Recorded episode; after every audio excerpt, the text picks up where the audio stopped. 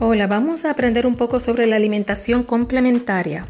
La alimentación complementaria es cuando se le da a los lactantes y niños menores de dos años aquellos alimentos para poder complementar a la leche materna. Esto puede ser sólidos o líquidos. En este caso vamos a estar más enfocados a los bebés que son de menos de seis meses. Vamos a ver que antes la alimentación no se basaba en evidencias.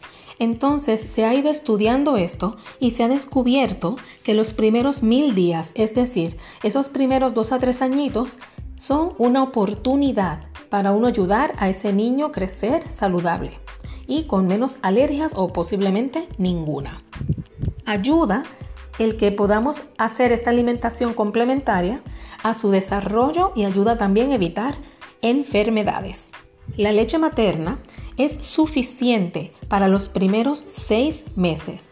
Es muy raro que haya contraindicaciones para el uso de esta. La alimentación complementaria sería complementaria pero a la leche materna, o sea, siempre la base de la alimentación va a ser la leche materna. Y entonces, a partir de los seis meses es que se puede dar esta alimentación complementaria. Y se debe mirar las señales de saciedad no se debe hacer antes de los cuatro meses. Tampoco se debe retrasar la introducción de productos alérgenos porque esto puede llevar a que éste crea precisamente la alergia que estamos tratando de evitar. Aunque hay que reconocer que este tipo de información es anecdótico. A veces hay personas que quieren evitar darle huevos, pescado, fresa para atrasar su introducción y esto termina aumentando ese riesgo de alergia. También hay siete estudios que avalan esto, donde el más importante es el estudio EAT, escrito E-A-T. Y este es el más que se utiliza ya que fue el que tiene más variedad de alimentos en su estudio. Las personas tienen tendencia al dulce, pero esto no quita que desde niño se le pueda acostumbrar a los vegetales y a algunos productos que sean un poco amargos. Se debe introducir todos los alimentos de forma diversa. No se debe dar lo mismo todos los días. Se debe comenzar con hígado de pollo y con cereales desde los 6 meses. Si damos una alimentación del mismo alimento por tres días, vamos a ayudar a que acepte el alimento. Ya una vez que lo aceptó, entonces lo hacemos más variado. Se intenta de 10 a 12 veces hasta que entonces si lo rechaza por 12 ocasiones se declara que no le gusta. Pero porque el niño lo rechace, no se debe inmediatamente dejar de ofrecer. Se debe insistir, pero tampoco sin obligarlo. Obligar trae problemas en el futuro con respecto a la relación que tiene el niño con la alimentación. El niño que consume vegetales mayormente sigue haciéndolo cuando llega adulto. El método que se debe utilizar es el perceptivo. Este es el más adecuado. Nunca agregar ni sal ni azúcar. Esto le cambia el sabor a los alimentos. Debe ser lo más natural posible. Los padres a veces tienden a sobrealimentar y esto es algo que siempre debe evitarse. Es también normal que a veces el niño ni siquiera quiera ingerir algunos alimentos y luego al otro día sí se lo quiere comer. Eso es completamente normal.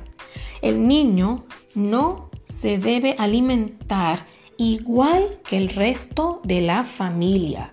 Esto se puede ya integrar desde que tiene los dos años.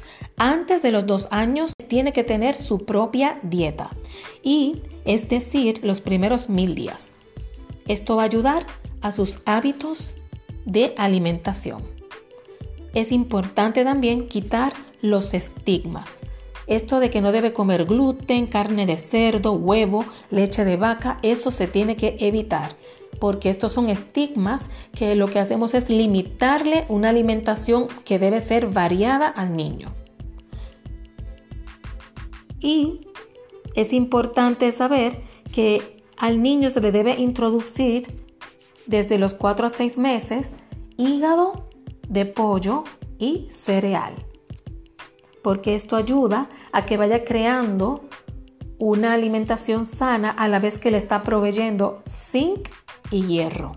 Es importante saber que esta alimentación complementaria, la razón por la que se evita dar antes de los cuatro meses, es porque puede crear dermatitis atópica y predispone a obesidad y trastornos inmunológicos. Pero si también se espera demasiado y se da luego de los seis meses, como alrededor de los siete en adelante, entonces puede terminar creando la misma alergia que estamos tratando de evitarle a algunos alimentos, como por ejemplo el caso de los niños que son alérgicos al huevo. Y por último, irnos con un pensamiento.